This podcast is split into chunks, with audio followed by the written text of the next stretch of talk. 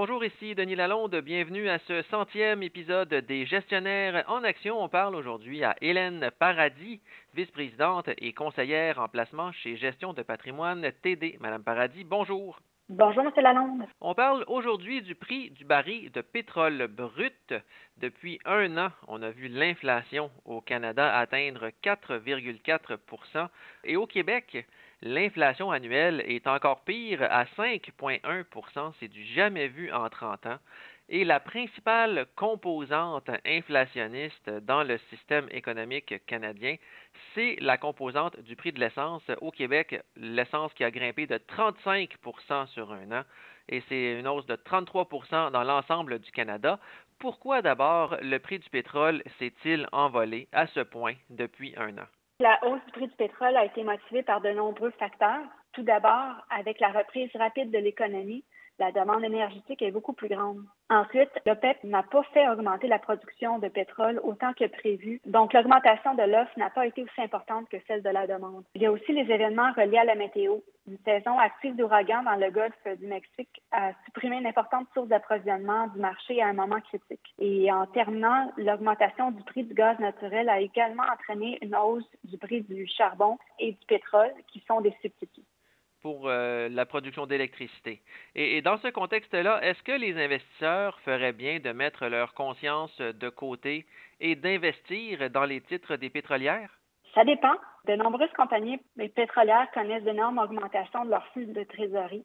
L'année dernière, elles ont réduit leurs dépenses au strict minimum pour survivre à la pandémie. Maintenant, avec l'explosion des prix du pétrole, elles génèrent beaucoup de liquidités. Habituellement, lorsqu'on voit des flux de trésorerie aussi élevés, les compagnies en profitent pour investir dans les nouveaux projets. Mais cette fois-ci, c'est différent. Les compagnies pétrolières vont plutôt en profiter pour verser des dividendes plus importants aux actionnaires ou racheter des actions. Depuis, les prix des actions n'ont pas encore augmenté dans la même amplitude que le prix du baril de pétrole. Par exemple, en 2008, lorsqu'on avait connu un baril de pétrole euh, aussi élevé, le prix de l'action de Suncor avait était environ à 60 dollars et maintenant l'action s'est rendue seulement à 28 dollars. Ce phénomène est peut-être dû aux pressions ESG qui vont faire en sorte qu'à moyen et long terme, ce manque d'investissement va leur nuire.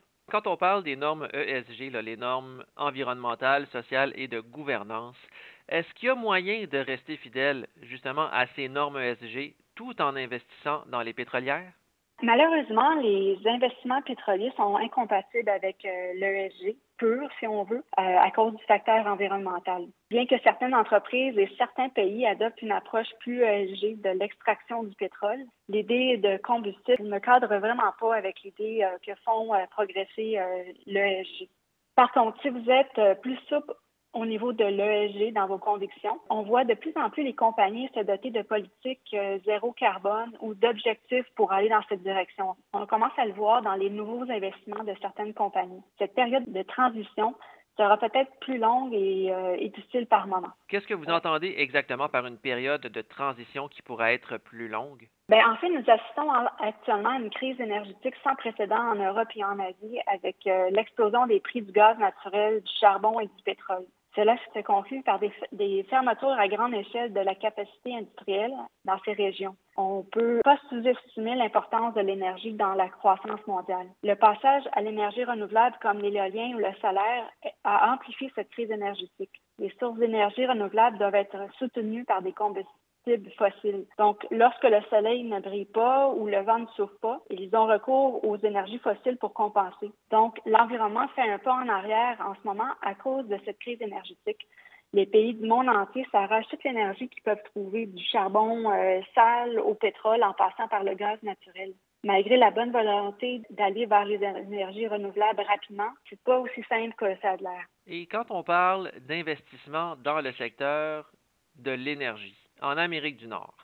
Est-ce qu'on doit d'abord miser sur le Canada ou sur les titres américains? En général, une surpondération aux États-Unis demeure la voie la plus durable vers la croissance. L'économie américaine est beaucoup plus diversifiée, elle, avec une offre d'entreprises bien supérieure à celle du marché canadien. Dans le domaine de l'énergie, il existe de nombreuses opportunités, autant que sur le marché canadien qu'américain. Mais en fait, je ne pense pas que c'est une question de géographie, mais plutôt du coût de production et d'efficacité avant de faire une sélection d'un titre. Les principaux producteurs de pétrole canadien réduisent rapidement leur endettement tant que le prix du pétrole sera supérieur à 60 On peut s'attendre à ce que les compagnies pétrolières augmentent les dividendes et rachètent les actions tout en continuant de rembourser leurs dettes. Mais il faut quand même se rappeler que euh, ce secteur-là, euh, c'est quand même un secteur volatile et euh, il y a quand même aussi un grand risque géopolitique.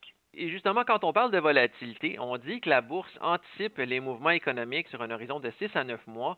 Où est-ce qu'on voit le prix du baril de pétrole brut à la mi-2022 et est-ce que c'est encore un bon moment pour investir dans les titres énergétiques? C'est en fait une question difficile à répondre pour différentes euh, variables, surtout pour répondre au prix de l'énergie, comme par exemple la sévérité de la saison hivernale ou l'évolution du COVID. Par contre, les prix peuvent facilement rester élevés tout au long de l'année 2022 à moins d'un geste fort de l'OPEC qui devrait avoir la prochaine réunion en début novembre. Donc, on va avoir une, bonne idée de ce côté-là. Mais par exemple, si je regarde le consensus général que le pétrole devrait rester autour du niveau de 80 pour l'année prochaine. Merci beaucoup, Mme Paradis. Merci.